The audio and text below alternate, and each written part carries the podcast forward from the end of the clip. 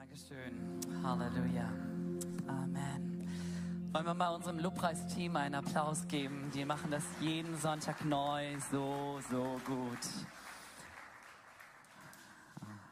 Ganz in Angst geht es auch. Ja, wir feiern ein starkes Wochenende hier und mein Herz ist echt, echt voller Freude. Und heute ist auch ein besonderer Gottesdienst, auch wenn wir vielleicht besonders wenige sind, aber das ist schon fast normal. Wir haben gestern einen ganz langen Tag hier gehabt. Und doch ist er besonders, weil wir als Mosaik Family auch diesen Sonntag gemeinsam bestreiten. Ich grüße die Pforzheimer, die zugeschaltet sind. Und die Inga zum ersten Mal im Gottesdienst live dabei. Nicht nur zu Hause im Livestream, das ist auch cool, sondern in den Gottesdienst hinein. Und die Stuttgarter, genau, und äh, die City Lights Church in Heilbronn, die begrüßen wir auch. Richtig schön, dass ihr dabei seid. Und ihr hier vor Ort, ich grüße euch zu unserem Alternativgottesdienst, nicht so wie sonst um 8.45 Uhr, 10 Uhr und 11.30 Uhr, sondern einen um 10.30 Uhr und der ist noch nicht halb leer, nicht halb voll, ähm, weil wir gestern wirklich einen sehr starken Tag hatten, auch sehr langen Tag. Und vielleicht sagt der eine oder andere, das reicht, vier starke Predigten, so viele Gespräche und das ist auch völlig in Ordnung. Und vielleicht warst du gestern gar nicht dabei und sagst, ich bleibe in meinem Sonntagsrhythmus, das ist auch in Ordnung.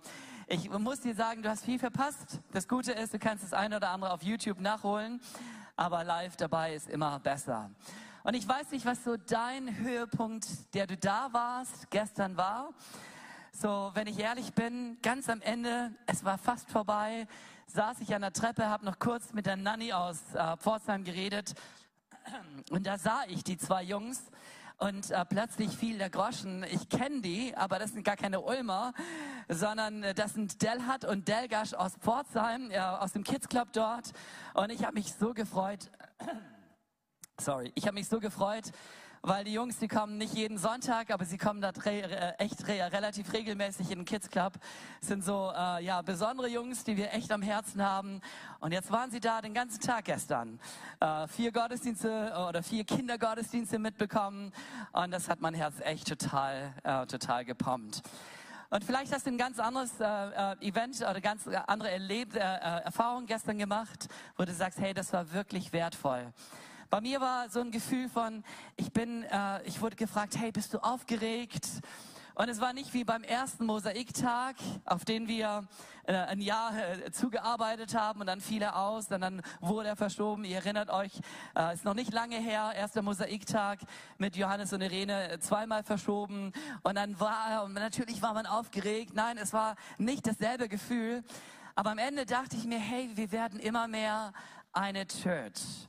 Äh, und das ist richtig gut, weil Musik Family bedeutet nicht nur, dass wir gemeinsame Predigten hören, dass wir eine gemeinsame Vision haben, dass wir irgendwie ein Verein sind und solche Geschichten, sondern dass wir wirklich gemeinsam unterwegs sind. Jetzt hatten wir zum zweiten Mal unsere Jugendfreizeit hier gemeinsam und ich merke, merke da wächst was zusammen und das ist richtig gut. Und das war jetzt gefühlt der fünfte Mosaiktag und es, äh, ich habe hier Pforzheimer gesehen, die waren äh, mehr zu Hause als die Ulmer und Stuttgarter gesehen, die waren mehr zu Hause. So ein Stuttgarter hier äh, hat sich gleich gemeldet, beim nächsten Ladies Day helfe ich mit und ich dachte, das ist richtig schön. Ich bin begeistert von dem, was Gott unter uns tut. Und ähm, Bete, dass es einfach nicht stehen bleibt, sondern dass es Stärke wird. Bete, dass jeder von uns sich öffnet für das, was Gott vorbereitet hat. Gott hat einen Plan für die Mosaik. Und Gott hat einen Plan für dich. Und sein Plan ist so gut. Und ich lade dich ein, dass du nicht der Zuschauer bist, sondern dass, dass du sagst, Gott, hier bin ich und ich möchte diesen Plan erfüllt sehen in meinem Leben. Ein wichtiger Gedanke, den Ben gestern äh, geäußert hat, wir haben starke Predigten gehört von Ben Sawatzki, äh, zwei gestern, eine am Freitagabend, äh, Liedpastor der Hope-Kirche und eine sehr starke Predigt von der Eri.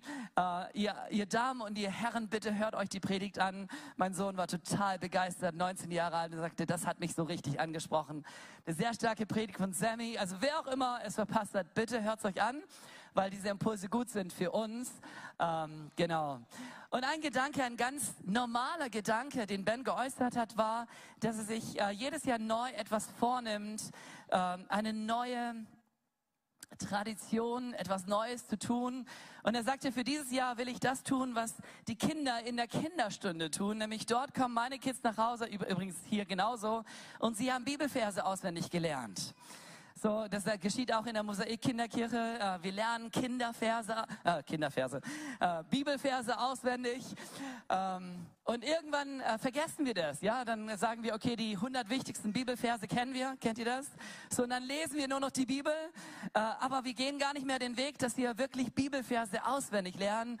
Und Ben sagte, für dieses Jahr habe ich mir vorgenommen, Bibelverse auswendig zu lernen. Und äh, mir war dieser Gedanke so, was Henslein nicht lernt, das lernt Hans nimmermehr. Und gerade beim Geld, äh, und da mache ich die Brücke, ist so die spannende Frage, sind wir noch lernfähig oder leben wir in den Mustern, äh, wie wir geprägt worden sind? Und als moderne Gemeinde hier in Deutschland äh, sind vielleicht die Hälfte von euch, die ihr hier seid, wirklich in Ulm geboren, wahrscheinlich nicht einmal, ich schätze mal ein Drittel, ein Viertel. Das heißt, wir haben eine gewisse Prägung, bevor wir überhaupt in die Mosaik dazukommen. Nicht jeder hat sich bekehrt hier. Ich hoffe, ihr seid an Jesus gläubig, ihr seid bekehrt, aber wir bringen so unsere Prägungen mit. Und spätestens, wenn es zu den Finanzen geht, dann merke ich, der eine bringt die Prägung mit, der Zehnte gehört ins Haus äh, des Herrn. Du hast die Person noch gar nicht wahrgenommen, du kennst ihren Namen noch nicht und ihr Zehnte, der Zehnte von der Person landet schon auf unserem Bankkonto und dann denkst, wow, gute Prägung. Und andere Leute sind zehn Jahre hier, äh, die kennt man sehr, sehr gut. Und wenn du über Geld redest, denkst du, die schaust du lieber nicht an, die könnten sich irgendwie äh, angesprochen fühlen, weil du merkst, Geld und Gott, das sind äh, zwei äh, Universen, ja. Äh, das hat irgendwie nichts miteinander zu tun. So, ich glaube an Gott, aber mein Geld gehört mir. Und das ist auch eine Prägung, die wir auch feststellen. Und ich glaube, die ist gar nicht so selten. Ich habe ganz oft in meinem Leben über Geld gesprochen, aber selten über Geben gesprochen, selten über den Wert, über das Potenzial des Geldes, sondern vielmehr über die Gefahr des Geldes. Und wenn du die Predigten von Jesus anschaust, dann redet Jesus ganz viel über Geld. Und ganz viel von dem, was er, was er spricht und andeutet, ist gar nicht im positiven Kontext, sondern er warnt vor der Macht des Geldes. Er warnt, dass Geld etwas mit uns macht und wir Prediger gehen hin und sagen, der Geldbeutel bekehrt sich zum Schluss. So, da gibt's viele kleine Bekehrungen, die wir im Leben haben. Wir reden auch von Glaubensschritten. Äh, irgendwann ist der Glaubensschritt der Taufe übrigens. Ich werde nicht müde zu betonen, dass die Taufe eigentlich am Anfang und nicht am Ende kommt, ja. Auch nicht irgendwo zwischendrin, sondern wir, wir sehen es in der Pfingstpredigt von, äh, von Petrus. Die Leute, die noch nicht an Jesus geglaubt haben, die glaubten an diesem Tag und ließen sich an diesem Tag Taufe, taufen. Das heißt, Taufe ist nicht irgendein, irgendein Schritt. Und übrigens auch dein Geben ist nicht irgendein Schritt kurz vorm Tod, denkst du, oh, geben sollte ich auch noch. Sondern geben gehört eigentlich zu, zur Basis dazu. Ich werde eine Begebenheit nicht, äh, nicht vergessen, weil sie hier in dieser Church stattfand. Und sie war so komplett out of the box, anders als ich meine Schwester sonst kennengelernt habe. Und ich kenne sie sehr, sehr gut. Sie ist in dieser Gemeinde gewesen, bevor ich hier war. Ich kam hier rein und Schwester Namsing war hier schon eine Institution. Ja, an der, an der kann man irgendwie nicht vorbei. Übrigens bis heute, an ihr kommt man nicht vorbei, oder? Ja, also jeder, der länger hier ist, der merkt, es gibt da irgendeine starke Power Lady koreanischer Herkunft. Und wenn die was sagt, dann äh, parieren fast alle. So eine Frau Gottes, der hat das Herz an der richtigen Stelle. Genau. Und sie ist sehr bescheiden. Sie würde selten, nein, ich habe sie noch nie angeben hören. Es gibt ja so Menschen, da äh, weißt du im Prinzip all ihre tollen Dinge schon, bevor du sie kennengelernt hast. Und Schwester Namsing ist genau das Umgekehrte. Sehr bescheiden, ähm, sehr im Gebet, sehr am Geben, sehr am Dienen, wirklich das Herz an der richtigen Stelle. Wenn irgendjemand leidet, dann bekommt es unsere Schwester mit. Im Gegenteil, ich kriege manchmal äh, böse Anrufe, warum weiß ich das nicht, dass die Person krank ist?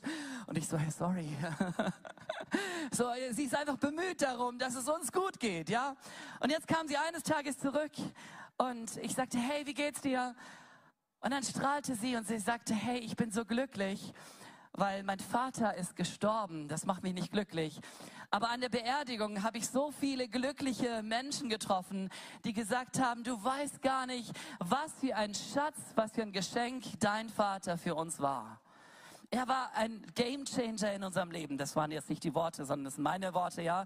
Ähm, unsere, unsere Kranken hat er besucht. Und wenn sie gestorben sind, hat dein Vater sie gewaschen und sie vorbereitet für die Beerdigung. Er war so wichtig in unserem Dorf, so wichtig in unserem Leben. Und dann erzählt sie, wie sie als kleines Kind, äh, sie war eine arme Bauers, äh, Bauernfamilie, jeden Sonntag in den Gottes, äh, Gottesdienst ging. Und obwohl es ihnen nicht finanziell gut ging, hatte jeder von ihnen jeden Sonntag seine Münze keine Ahnung welche Währung, um äh, hineinzuwerfen. Es war für sie das Normale, wir gehen nicht in das Haus Gottes, ohne etwas zu haben, obwohl sie eigentlich Kinder waren.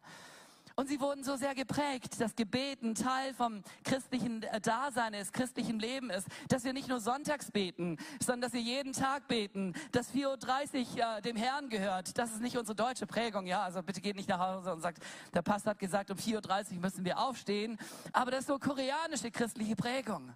Und so, so ist sie groß geworden. Und wenn ich meine Schwester anschaue, dann denke ich, hey, ich wünsche mir so sehr, dass die Kinder der Mosaik so geprägt werden.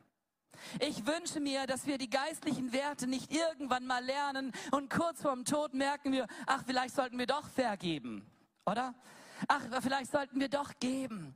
Vielleicht sollten wir doch regelmäßig in den Gottesdienst gehen, sondern dass unsere Kinder darin groß werden. Und jetzt geht es mir nicht um Kinder, sondern es geht mir um gute Gewohnheiten. Und ich weiß nicht, ob es deine Gewohnheit ist zu geben, aber ich möchte dich heute einladen. Sorry, irgendwie ein Frosch hier drin. Ich möchte dich heute einladen, mach es dir zur Gewohnheit. Warum? Weil es ein geistliches Prinzip ist, weil es gut ist, weil nichts befreit dich so sehr von der Macht des Geldes wie die Bereitschaft, dein Geld zu investieren für andere. Nichts befreit dich so sehr von dem negativen Einfluss des Geldes, wie die Bereitschaft, dein Geld herzugeben in das Reich Gottes. Aber nicht nur in das Reich Gottes, eben nicht zu, dich zu definieren, ich bin, ich, ich bin reich, sondern ich bin reich, weil ich gebe. Ich wollte eigentlich eine lange Geschichte euch vorgelesen haben, die ist einfach zu lang und deswegen werde ich sie euch nicht vorlesen. Aber die, diese Geschichte äh, bringt genau diesen Punkt auf, auf den, äh, äh, diesen Gedanken auf den Punkt. Und ich werde sie uns ein wenig erzählen und dabei nicht ganz genau sein. Wer es genau haben will, darf mich später nochmal ansprechen und sagen, hey, wie, wie war es denn wirklich? Eine Geschichte aus England nach dem Zweiten Weltkrieg. Da erzählt ein junges Mädchen, dass sie, ähm, dass ihr Vater gestorben war. Sie waren fünf oder sieben Geschwister, 16, 14, 12 Jahre alt. Und sie gingen jeden Sonntag in den Gottesdienst. Und irgendwann äh, in ihrer kleinen Gemeinde, 80 Personen groß, sagte der Pastor, wir wollen sammeln für eine arme Familie.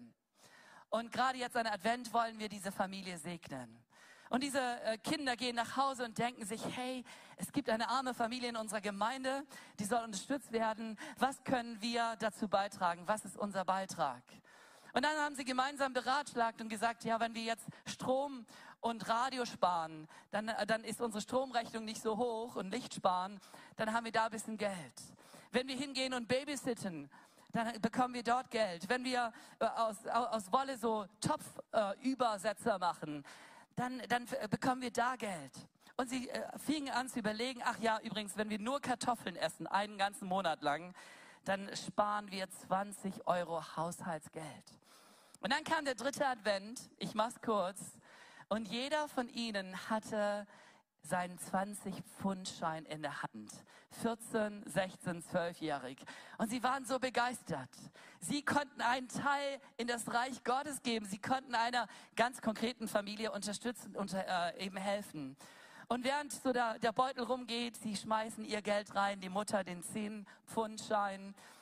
Sie haben 70 Pfund gespendet und sie waren so begeistert. Und sie haben sich ausgerechnet, hey, insgesamt muss es mindestens 20 Mal so, äh, so viel sein wie das Geld, was wir geben, denn die anderen sind offensichtlich viel reicher als wir. Und wenn die anderen auch bewegt sind, dann kommt da wirklich was zusammen. Am späten Nachmittag, sie sitzen zu Hause, fährt der Pastor vorbei und überreicht ihnen einen Beutel Und in diesem Beutel waren 87 Pfund. 70 Pfund war ihr eigenes Erspartes und 17 von den anderen. Und jetzt kannst du dir vorstellen, was für ein Kopfkino abging bei diesen Mädels. Aber sie sagten, so fröhlich wie wir da davor waren, so glücklich wir waren, auf einmal fühlten wir zum ersten Mal in unserem Leben als die Armen. Denn wir waren die Armen, für die gesammelt wurden. Wir waren nicht die Reichen und sie sagte, wir wussten, wir hatten nicht alles, aber wir haben uns noch nie arm gefühlt. Wir dachten immer, wir haben Geschwister, wir haben Leben, wir haben eine nette Mama, der Papa ist gestorben, aber der war auch lieb, wir sind noch nicht arm. Und zum ersten Mal war so das Etikett der vielen anderen über diese Familie. Ihr seid die Bedürftigen, denn ihr bekommt das Geld, das wir gesammelt haben. Ironischerweise war fast alles Geld ihr Geld. Und sie fühlten sich schrecklich, schrecklich arm. Und einfach, einfach schrecklich. Weihnachten kam und sie wollten gar nicht in den Gottesdienst gehen. Und die Mama hat darauf bestanden und gesagt, nein, wir gehen in den Gottesdienst. Und sie gingen in den Gottesdienst und an diesem Weihnachtsabend hat ein Missionar gepredigt und gesagt, äh, wir leben in, in einem fernen Land und dort wollen wir äh, Hütten bauen und Dächer für, für die Armen dort. Und es wäre schön, wenn, wenn wir was äh, beitragen. Und jetzt rate mal, was diese Mädels gemacht haben. Sie haben sich angeschaut und der Opferbeutel ging rum und jeder von ihnen hat sein, seine 20 Euro, beziehungsweise sie haben diese 7, 87 Euro von der Mutter zu der großen Tochter, zu der mittleren, zu der kleinen Tochter überreicht. Und die kleine Tochter hat den ganzen Beutel in den Klingelbeutel geworfen, 87 Euro. Ratet mal, was die Summe war, was am Ende rauskam. Summe war 100 Euro. 13 Euro kamen von den anderen. Und der Missionar hat gesagt, 100 Pfund von euch, von dieser kleinen Gemeinde. Ihr müsst solch eine reiche Gemeinde sein. Und die Mädels sind nach Hause gegangen und man merkt auf einmal, nein, wir sind nicht die Armen, sondern wir sind die Reichen. Wisst ihr, wenn wir über Geld reden, ich rede so ungern über Geld, weil für mich ist Geld, hat man, gebraucht man. Ich definiere mich nicht über Geld. Ich finde, das Leben hat so viel Wichtigeres, ja. Nähe, Zeit, Gehör, dass wir uns erleben. Aber dennoch ist ein Geld irgendwie eine gewisse Währung und es macht was mit uns. Und deswegen redet Jesus so viel darüber. Und Jesus warnt davor. Und er sagt letztendlich, wir können nicht Gott und dem Geld gleichzeitig dienen. Entweder hängt unser Herz an dem einen oder an einem, anderen. Und wenn du die Menschen anschaust, wie viele Menschen leben am Ende genau für, dafür fürs Geld und ironischerweise, und das wissen wir alle, keiner von uns kann auch nur einen Cent in das nächste Leben hineinnehmen. Die Milliarde, die du dir angespart hast, oder die Million, oder dein Häuschen, oder deine drei Wohnungen, äh, die wirst du vererben. Aber du wirst sie nicht haben. Und wir sind so geblendet von dem, äh, von dem Prinzip äh, dieser Welt, haben und äh, noch mehr haben und wer bin ich und ich bin mehr und ich bin reicher als die anderen. Und ich finde, diese Geschichte verdeutlicht so, so deutlich, wer wirklich reich ist und wer nicht. Gibt es eine Geschichte, ich liebe die ähm, schon viele Jahre, weil sie so out of the box ist, aber sie steht in der Bibel. Und zwar eine Geschichte von König David. David war dabei, damals noch nicht König, sondern er war umgeben von den Leuten, die bei ihm waren. Er war auf der Flucht vor König Saul. Er hatte viele Feinde. Und während er dort in der Höhle residiert, äh, kommt ihm ein, ein ganz normaler Gedanke oder ein außergewöhnlicher Gedanke. Und da lesen wir in 2 Samuel 23, Vers 15. Und David spricht aus, wer wird mir Wasser zu trinken geben aus dem Brunnen von Bethlehem unter dem Tor? So David hat Durst. David hat Appetit, hat Sehnsucht nach Wasser. Und er spricht es aus. Und mir ist diese Geschichte, kommt mir so vor wie in meinem Leben. Es ist mitten an, in so einem komischen Frühling oder Frühjahr wie jetzt, ja, wo du denkst, Sonne, wo bist du? Was sind wir dankbar, dass das Wetter gestern hielt, ja? Sonne, wo bist du? Und du denkst, jetzt, jetzt am Strand zu sein, das ist ja gut, oder? Du zückst dein Handy und da sind vielleicht noch schöne Strandfotos vom letzten Sommerurlaub und du sprichst es aus, jetzt wäre ich gerne dort. Und du sprichst es einfach aus. Also ich kenne dieses Gefühl sehr, sehr gut. So meine Kinder sagen mir immer, wir haben Hunger auf. Und dann kommt es auf ein Big Tasty. Oder wir haben Hunger auf Spaghetti-Eis. Und ich erkläre ihnen, hey, das, was du hast, ist nicht Hunger. Hunger kann anders gestillt werden, sondern ist Appetit. Ja, kennt ihr alle, dass ihr in einem bestimmten Moment, der Gottesdienst ist vorbei und dann kommt so dieser Gedanke, wenn ich jetzt das bekommen würde, dann wäre ich glücklich. Und David spricht es aus und ganz viele von diesen Wünschen, die wir haben, sind ja nicht unrealistisch. Also wenn du Bock auf Big Tasty hast, ist, glaube ich, machbar, oder? Ich schätze, schätze wahrscheinlich. Für die meisten von uns. Dann gehen wir halt nach dem Gottesdienst zum McDonalds und gönnen uns ein Big Tasty. Oder vielleicht ein Frozen Joghurt. Aber der, der Urlaub mitten im Winter äh, als Familie ist vielleicht nicht mehr machbar. Ja, da denkst du, ach, jetzt, oh, es geht doch nicht. Hat schon mal jemand so ein Gefühl gehabt? Mal ganz ehrlich. Bin ich der einzige Normale hier? also ich kenne das, ja. Hey, seit acht Monaten keine Sonne mehr gesehen. Meine Frau und ich, wir schauen uns an und sagten, das ist, es ist nicht auszuhalten hier. Sonne, wo bist du? Und dann denkst du, wenn du jetzt dich irgendwo hinbeben kannst und gleichzeitig weißt du, du würdest es eh nicht machen. Es ist viel zu teuer. Und selbst wenn du das Geld hättest, würdest du es nicht machen. Und so war, glaube ich, dieser Wunsch von David auch. Er spricht einfach ein, eine Sehnsucht aus. Ich hätte jetzt gerne Wasser von dem Brunnen meiner Heimatstadt, von dem Brunnen Bethlehems unter dem Tor.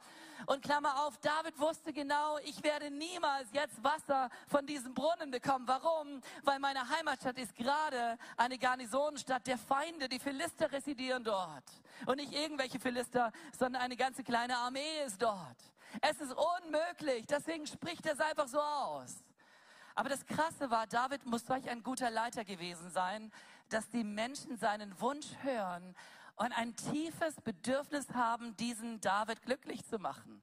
Und da lesen wir, und vielleicht können wir schon an die Wand werfen, da sprachen einige der Jungs Folgendes. Da brachen die drei Helden durch das Lager der Philister hindurch und schöpften Wasser aus dem Brunnen von Bethlehem unter dem Tor und trugen es her und brachten es zu David. Die Geschichte ist ganz kurz in der Bibel. Da kann man ganz viel reinlesen, ja? So David spricht es einfach aus und dann liest man, diese Jungs setzen es einfach um. Und wenn du dich ein bisschen auskennst, dann merkst du, das war eine, eine Todesmission. Das war verrückt. Drei Männer machen sich auf den Weg und sie greifen eine ganze Armee an und jetzt habe ich Kopfkino und ich weiß nicht, wie diese drei Männer aussahen. Wahrscheinlich sahen sie furchterregend aus, schrecklich aus. Auf jeden Fall sind die Philister überrumpelt. Was wollen diese drei Elitekrieger in unserem, bei uns? Und irgendwie stellen sie gar keine Gegenwehr. Sie haben Angst vor diesen Jungs. Und dann brechen sie ein, um den Schatz zu holen. Und der Schatz ist Wasser. Und ich sehe diese Philister. Keiner ist gestorben. Wie sie darüber rätseln und denken, was wollten diese Typen hier? Wasser. Nichts als Wasser. Und dann bringen sie dieses, diesen ihren Schatz dem König oder dem künftigen König David. Und David nimmt das Wasser. Und dann lesen wir, und David reichte es weiter an Gott. Denn er sagte, wie kann ich dieses Opfer annehmen? Es hat meinen Menschen, meine, meine Menschen waren bereit, ihr Leben dafür zu riskieren. Ferne sei ich, ferne sei es von mir, dass ich dieses Wasser trinke. Und er gießt es aus und er reicht es Gott weiter. Warum steht diese Geschichte in der Bibel? Also zum einen ist die Überschrift dieses Kapitels die Helden Davids. Aber ich glaube, diese Geschichte steht auch in der Bibel, weil Gott es feiert, wenn Menschen ihn lieben und nicht so 0815, sondern leidenschaftlich, so richtig. Und da gibt es ganz viele Geschichten in der Bibel und diese stehen dort, weil diese Menschen nicht gegeben haben im Maß, sondern im Übermaß. Out of the box, völlig verrückt. Und deswegen stehen diese Geschichten da. Eine meiner Lieblingsgeschichten der Bibel ist die Geschichte von Maria. Diese Maria, die Jesus von Herzen liebte, zusammen mit der Martha, zusammen mit Lazarus, die Freunde von Jesus. Das waren auch ganz close Freunde von Jesus. Und äh, Jesus wird irgendwann mal den Lazarus auferwecken. Und Martha ist wirklich eine Frau Gottes und Maria auch. Und dann kennen wir die Geschichte, dass äh, Maria an einem Tag, es ist kurz vor der Kreuzigung, kurz vor dem Finale von Jesus hier auf dieser Erde, während Jesus an einem Tisch eines Pharisäers sitzt und dieser Gastgeber all die normalen Sitten der jüdischen Kultur nicht beachtet, kommt diese Frau und sie macht genau das Umgekehrte. Dieser Gastgeber hatte ihnen die Füße nicht gewaschen. Das gehörte einfach zur Kultur, das war normal. Aber jetzt waren sie dort am Essen, das ganz Normale hat dieser Gast Jesus nicht gegeben. Und jetzt bricht quasi in diese Feier, in diese Feier von Jesus und seinen Jüngern und den Pharisäern eine Frau ein. Und das, was sie tut, ist komplett out of the box. Sie fängt an, Jesus zu salben. Und sie salbt Jesus mit einer Nade und die Bibel sagt, und diese Nade war eine kostbare Nade im Wert von 300 Tageslöhnen. Das ist ein ganzes Jahresgehalt. Und Judas und die anderen Jünger sagen, was? Solch eine Verschwendung! Ich bin so dankbar, dass wir eine schwäbische Gemeinde sind, dass sie ganz ordentlich mit Geld hier umgehen. Und jeder, der mich fragt, dann kann ich nur einen Namen nennen und sagen, das ist unglaublich. Auf, aus 30.000 Euro holen wir 100 raus, ja. Und das ist echt True Story hier. Egal, ob, ob es unser Production-Bereich ist oder unser Baubereich, das ist unglaublich, wie wir aus wenig rausholen. Und das bin nicht ich, sondern das sind die wunderbaren Mitarbeiterinnen und Mitarbeiter, die am Start sind. So, und bei dieser Verschwendung, ich kann euch sagen, ich wäre auch kein Schwabe. Ich würde auch sagen, was? Das geht ja nicht. So ein Quatsch. 30, 50.000 Euro investiert für die Katze, oder? Das ist eine menschliche Reaktion. Und jetzt kommt die Wertung von Jesus. Und Jesus sagt, überall, überall, wo mein Evangelium gepredigt wird, wird diese Geschichte erzählt. Und die Frage ist, warum? Und die Antwort ist ganz einfach. Hier findet leidenschaftliche Liebe statt. Hier findet leidenschaftliche Hingabe statt. Hier findet leidenschaftliches Geben statt. Und Jesus sagt, sie hat mich gesalbt zum Tod. Im Voraus gesalbt, das, was man später machen sollte, das hat sie im Voraus gesagt. Jesus adelt dieses Geben von dieser Frau. Und ich stelle mir die Frage, Maria, warum liebst du Jesus so sehr? Und die Antwort ist, und an dieser Stelle muss ich ehrlich sagen, darf man die Maria gar nicht fragen, weil Maria würde keine 30 Minuten Predigt halten, sondern eine 3 Stunden Predigt. Maria würde erzählen, wie ihr Leben so eine Katastrophe war. Wie sie vor Jesus eine Getriebene war, eine dämonisierte Person, wie, äh, wie sieben Dämonen ja, Besitz über ihr Leben hatte und wie ihr Leben eine einzige Katastrophe war, bis dieser Jesus vorbeikam. Und dieser Jesus hat ihr Freiheit und Leben geschenkt. Seitdem war sie nicht mehr getrieben von irgendeinem bösen Geist, sondern seitdem war sie eine Getriebene von Liebe. Seitdem war sie begeistert von diesem Jesus, begeistert von dem, was Jesus in ihrem Leben bewirkt hat und begeistert von dem, was, was Jesus in dem Leben der, der vielen Menschen bewirkte, die ihm nachfolgten. Wenn du fragen würdest, Maria, warum hast du das getan? Dann würde sie sagen, dieser Jesus hat mein Leben radikal in jeder Schicht meines Lebens verändert. Ich war ohne Freiheit. Ich war eine Gebundene. Jetzt bin ich frei. Ich war ohne Sinn. Jetzt habe ich Sinn. Ich war ohne Ziel. Jetzt habe ich ein Ziel. Ich war eigentlich eine Verdammte. Und jetzt weiß ich, das ewige Leben wartet auf mich. Ich war kein Kind Gottes, hatte keine Versöhnung mit Gott. Aber jetzt weiß ich, ich gehöre zu Gott. Ich bin eine Tochter Gottes. Äh, sie würde gar nicht aufhören zu erzählen, warum sie so begeistert ist. Vielleicht würde sie sagen, weißt du, was, was Jesus gerade getan hat? Er hat meinen Bruder auferweckt von den Toten. Ich meine, es war immerhin die Schwester des Lazarus, oder? Sie hatte allen Grund, dankbar zu sein. Und die Frage ist, hast du Grund, dankbar zu sein? Ich kann dir sagen, ich habe unendlich viele Gründe, dankbar zu sein. Weil dieser Jesus sein Leben für mich gelassen hat, oder? Dieser Jesus hat mir Sinn gegeben. Dieser Jesus hat mir Halt gegeben. Dieser Jesus gibt mir ein Ziel, nämlich Gemeinschaft, ewige Gemeinschaft beim Vater. Der Tod ist nicht das Ende. Leute, wir haben gestern für die Jana gebetet. Und ich lade euch ein, betet weiter für die Jana.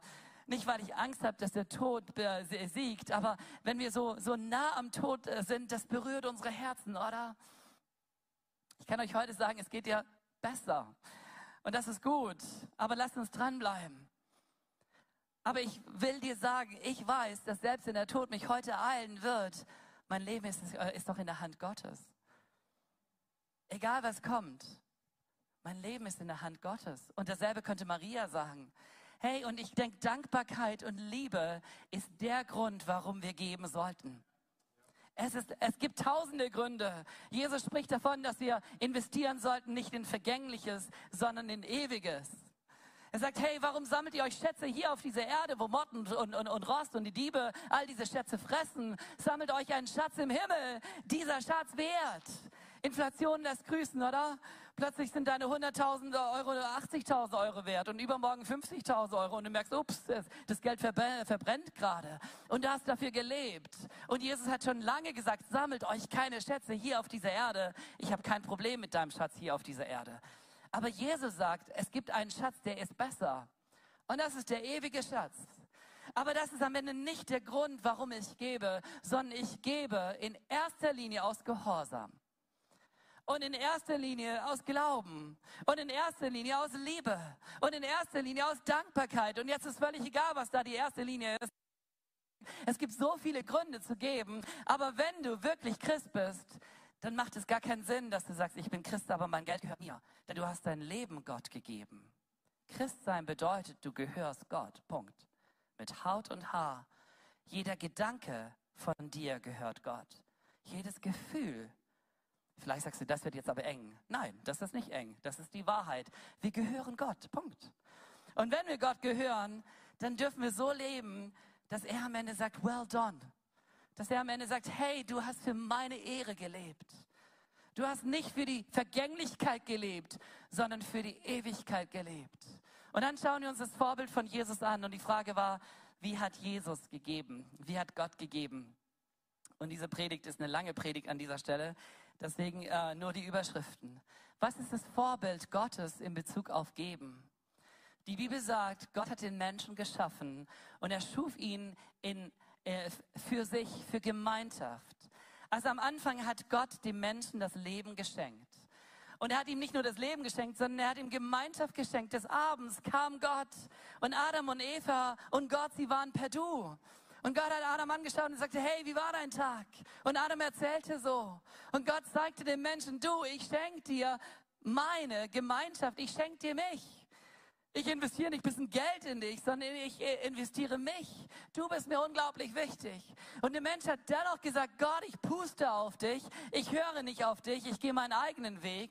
Und an dieser Stelle äh, gibt Gott den Menschen nicht auf, sondern obwohl die Konsequenz der Sünde hineinkommt, merken wir, und da beginnt die Bibel, über tausend Seiten, wie Gott redet und redet und redet durch Männer und Frauen Gottes über die Jahrhunderte und immer wieder neu wirbt Gott um das Herz der Menschen. Amen.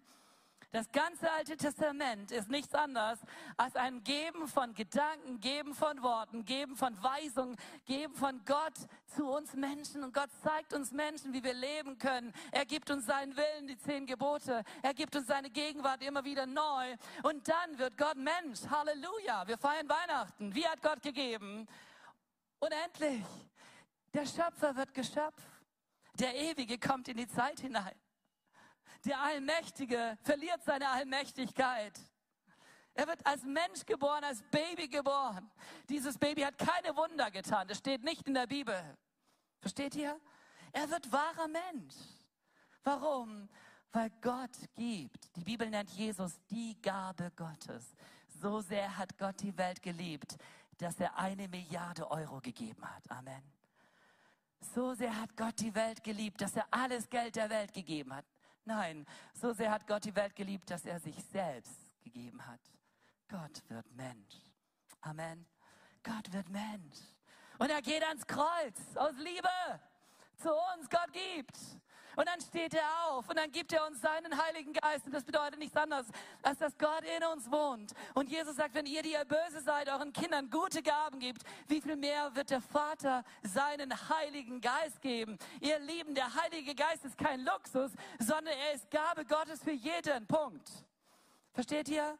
Und das ist nicht so eine theologische Aussage, der Heilige Geist ist für jeden. Nein, das ist Kraft Gottes in deinem Leben. Und zwar relevant und wichtig und notwendig für jeden Punkt. Gott gibt. Gott gibt. Er gibt sich. Er gibt seine Zeit. Und jetzt rufen wir aber, lieber Vater. Wisst ihr, du hast einen Albtraum mitten in der Nacht. Es ist drei Uhr morgens und du schreckst auf. Und was tust du? Also ich kann dir sagen, was ich tue. Ich schaue auf die Decke und durch die Decke zu meinem Vater im Himmel und ich sage, Vater, du bist da. Amen. Dann schlafe ich wieder ein. So kommt nie vor, ich habe hab keine Albträume. Was ich damit meine, in der Stunde der Not ist Gott da. Und ich kann zu jeder Zeit wirklich immer zu ihm kommen. Warum? Weil Gott entschieden hat zu geben für uns, weil ich ein Mensch bin und du bist auch ein Mensch. Und Gott hat entschieden, uns Menschen zu lieben. Das Vorbild Gottes in Bezug auf Gebe ist unglaublich. Amen. Wenn Gott gibt, sollten wir auch geben. Und dann gibt es die ganz besonders Schlauen, die sagen, ja, weißt du, das wird mir zu eng, das wird mir zu gesetzlich. Vor allem, wenn du anfängst, über den Zehnten zu reden. Ehrlich gesagt hat es noch niemand gesagt ja, mir, ja, ich lese jetzt mal rein, ja. Aber manchmal spürt man ja so Gedanken. Und jetzt kommt unsere Prägung rein. Und der eine sagt, hey, ich liebe Jesus, aber mein Geld gehört mir. Und ich finde es so interessant, dass derselbe Ingenieur, du hast denselben Beruf, ich habe dich nicht gefragt, wie viel, äh, wie viel du bekommst. Ich habe noch nie mit irgendeiner Person persönlich über Geld geredet. Werde ich auch nicht tun. Manchmal rede ich über, mit Gott über Menschen und denke, hey Gott, es wäre cool, wenn die mal anfangen würden, äh, wird uns weiterhelfen. Aber den Schritt, dass ich dich anspreche, den habe ich noch nie getan. Jetzt weiß ich, du bist Ingenieur und der Nachbar ist auch Ingenieur. Und du, der eine gibt 500 und der andere gibt 50 und das beide nennt sich Zehnter und wir merken, mathematisch funktioniert das nicht. Und da kommen wir zu einem Prinzip in der Bibel und mit diesem Prinzip höre ich vielleicht fast auf. Wir werden das nochmal verdeutlichen, weil es ein wichtiger Gedanke in der Bibel ist. Und dieser Gedanke ist das Prinzip von, ich gebe einen Teil von dem, was ich habe, Gott. So, und dieses Prinzip sehen wir vor dem mosaischen Gesetz. Abraham, wir kamen ja gerade von Abraham. Abraham hat den Zehnten diesem Priesterkönig Melchisedek gegeben. Warum? Wir wissen es nicht. Er tat es einfach. Und jetzt wissen wir, dass Abraham der Vater des Glaubens ist. Er ist nicht der Vater des Gesetzes, sondern er ist der Vater des Glaubens. Und nachdem er so reich geworden ist, begegnet ihm dieser Priesterkönig Melchisedek, wahrscheinlich Jesus. Und was tut Abraham? Er gibt den Zehnten von all dem, was er hat, äh, diesem Melchisedek. Er gibt nicht alles. Er gibt nicht ein Prozent, nicht 30 Prozent, sondern zehn Prozent. Und das ist vor dem Gesetz. Und jetzt liest du beim Gesetz, dass äh, Gott hingeht und er wünscht sich von seinem Volk, dass jeder den Zehnten gibt. Im Alten Testament war es so, dass eigentlich jeder Erstgeborene Gott geweiht war, für Gott, für Gott leben sollte. Buchstabiert das mal für deine Familie. Das wird schon in unserer Familie ganz, ganz herausfordernd. Dann müssten wir für einen und seine ganze Familie aufkommen. Jetzt sind wir nicht zehn Geschwister, sondern sechs. Das fordert heraus. Vielleicht äh, seid ihr eine dreiköpfige Familie und du merkst, hey, das wird wirklich äh, herausfordernd. Und Gott geht aber in seiner Weisheit hin und sagt, einen Stamm erwähle ich, nämlich den Stamm des hohen Priesters Aaron, den Stamm Levis. Und alle anderen elf Stämme sollten diesen einen Stamm versorgen. Und die Realität kam hinein, Levi konnte nicht von dem Zehnten leben. Warum? Weil das Volk mal gegeben hat und mal nicht gegeben hat. Und sie haben sich irgendwann mal gesagt, hey, das funktioniert, funktioniert so nicht. Wir können nicht dem Herrn dienen und wir verhungern. Und das Alte Testament hört mit folgenden Worten mit auf. Und jetzt lese ich aus Malachi 3, Vers 8. Darf ein Mensch Gott betrügen? Ihr habt mich betrogen, sagt Gott. Und dann fragt ihn, ihn doch, womit haben wir ihr dich betrogen? Und seine Antwort ist mit dem Zehnten und den Abgaben. Ihr seid verflucht, denn das ganze Volk hat mich betrogen. Bringt den kompletten zehnten Teil eures, eurer Ernte ins Vorratshaus, damit es in meinem Tempel genügend Nahrung gibt. Stellt mich doch auf die Probe, spricht der Herr, der Allmächtige, ob ich nicht Fenster des Himmels für euch öffnen und euch mit unzähligen Segnungen überschütten werde. Ich komme in die Zielgerade, zwei Kerngedanken. Gott sagt, ihr betrügt mich. Warum? Weil ich etwas von euch wollte und das, was ich von euch will, ist nicht Wucher, ist nicht 50 Prozent, nicht 30 Prozent, sondern ist ein kleiner Teil, 10 Prozent. Aber das will ich gerne. Und ihr habt mich betrogen, weil ihr diesen Zehnten nicht gegeben habt. Hey, Gott prangert das Volk an. Und wenn ich ganz ehrlich bin, wenn ihr mich fragt, ich glaube, Gott wird heute genau dasselbe sagen. Ich sehe überhaupt keinen äh, theologischen Grund, warum er da, äh, anders reden sollte. Und der Gedanke ist ganz klar, bringt den Zehnten nicht irgendwo in die weite Welt, sondern in den Tempel, ins Vorratshaus, in die Gemeinde. Da gehört er rein. Punkt. Und Gott sagt, hey, das, was ihr getan habt, ist nicht richtig. Und dann geht er weiter und sagt, hey, stellt mich doch auf die Probe. Macht doch mal den Test, fangt doch mal an zu geben, ob ihr nicht erlebt, dass ihr, nachdem ihr gegeben habt, ihr reicher seid als vorher. Und da zurück zu dieser Geschichte am Anfang. Diese Mädels waren nicht reich wegen den 13 Euro, die sie bekamen, oder? Sondern sie waren reich, weil sie ein Teil der Lösung Gottes waren. Ihr Geben, ihr eigenes Geben hat sie doch reich gemacht, oder? Solange sie dachten, wir können dieser armen Familie helfen und wir investieren, waren sie reich. Als sie bekamen, fühlten sie sich wie die Armen. So, was macht dich reich? Und hier geht Gott hin und sagt, stell mich mal auf die Probe, ob du nicht reicher wirst. Und ich bin kein Wohlstandsevangelium-Prediger. Ich bin kein Prosperity-Teacher, der sagt, gib deinen Zehnten und du wirst auf, auf einmal mathematisch reicher. Ich kenne genügend Menschen, bei, bei denen passiert das so, aber ich würde theologisch da nicht, äh, nicht unterschreiben, sondern ich sage, das kann sein. Ich definiere mein Reichtum in meinem Leben nicht anhand von Geld. Sonst wäre ich ein armer Mensch. Als Pastor bist du arm, zumindest in Deutschland. Punkt. Ja, so genauso arm, wie die allermeisten hier sagen würden, wir sind arm. Ja, kannst ganz normal leben. Aber wenn das die Maxime wäre, wenn ich mich darüber definieren würde, dann müsste ich mir einen neuen Job suchen. Aber Leute, ich bin super reich. Superreich. Ich bin nicht reich, ich bin superreich. Denn die Bibel sagt, dass ich ein Kind Gottes bin und ich bin gesegnet in Christus mit allen Segnungen in der Himmelswelt.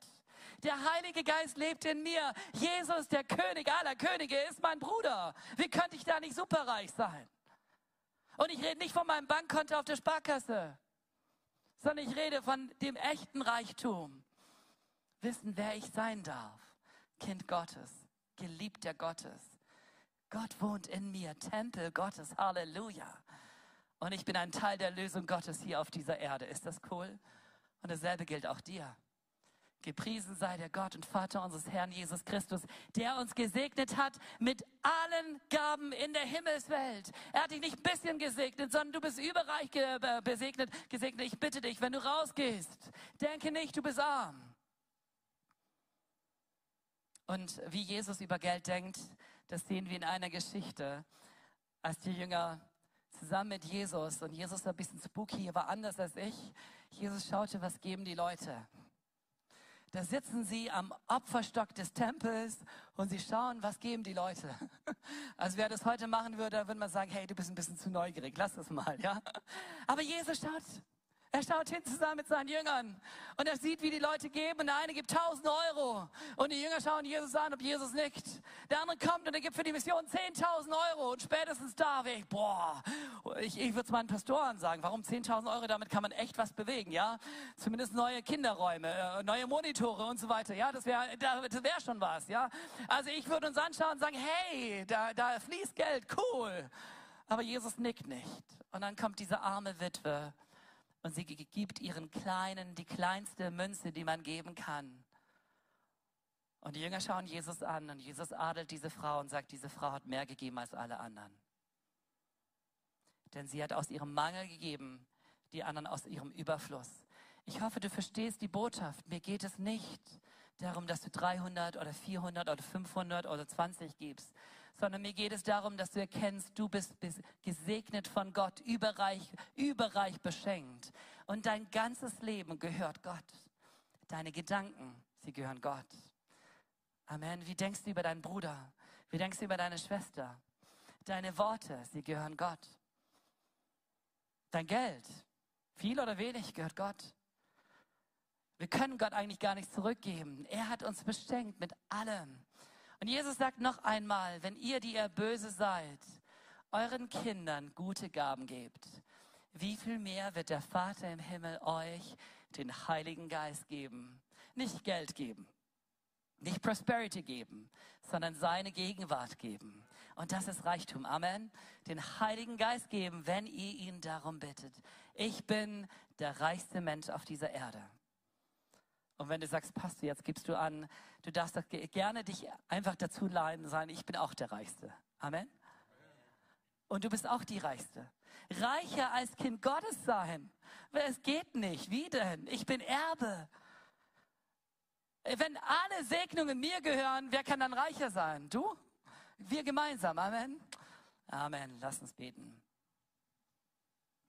Jesus, danke von ganzem Herzen, dass du uns befreist von der ja, von dieser Gebundenheit am Geld. Befreist von der Gebundenheit der Denkweise dieser Welt. Befreist von der Vergänglichkeit. Befreist davon, für etwas zu leben, was sie am Ende nicht halten können. Und die ganz reichen Menschen dieser Welt zeigen es uns. Keiner von ihnen, selbst wenn sie ihr Geld mitgenommen haben ins Grab, haben das Geld wirklich ihren Schatz über in das neue Leben gerettet. Sonst war alles für die Katz. Gott, und ich bete, dass wir nicht reiche Menschen sind, die am Ende hier auf dieser Erde schon gebunden sind und deswegen arm, sondern ich bete, dass wir unser Herz, unsere Zeit, unsere Ideen, unser Sein investieren in dein Haus, in dein Reich. Jesus, dass wir für dich leben. Gott, und ich bete, dass wir dabei nicht irgendwelche frommen Aus, Ausflüchte suchen, sondern dass wir dein Wort ernst nehmen. Und wenn du sagst, hey, ich fühle mich von euch betrogen und stellt mich doch auf die Probe, Gott, dann bete ich, dass viele Menschen einfach hingehen und sagen, und ich stelle jetzt Gott auf die Probe, ob ich am Ende gesegneter bin als davor. Und Jesus, an dieser Stelle forderst du uns heraus, dass wir dich auf die Probe stellen, ob du nicht die Fenster des Himmels öffnest und uns segnest. Danke, dass dein Segen nicht Geld ist. Danke, dass dein Segen nicht dies und das ist, sondern dein Segen ist so viel. Dein Segen ist vor allem deine Gegenwart. Dein Segen ist, dass unsere Schuld vergeben ist, dass unser Name geschrieben ist in diesem Buch des Lebens. Gott, danke dafür.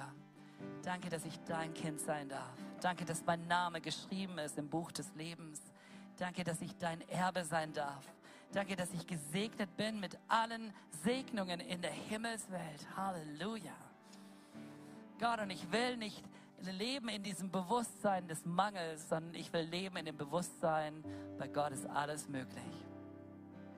Und ich bin sein Kind. Und er ist der Vater im Himmel. Halleluja. Und ich lade dich ein, deine Augen zu schließen dort, wo du bist.